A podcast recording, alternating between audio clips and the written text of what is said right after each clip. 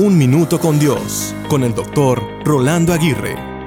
Alguien mencionó que la cordura es no perder la paciencia y en otra ocasión escuché que la cordura es tener una mente sana que toma decisiones sabias.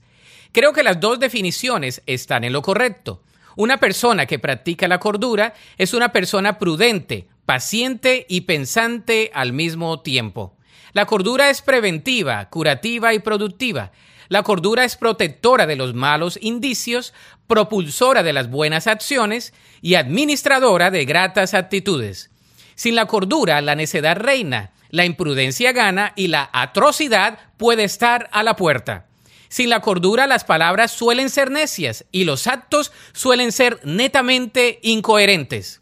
La cordura conecta la razón con el corazón y la acción con los principios.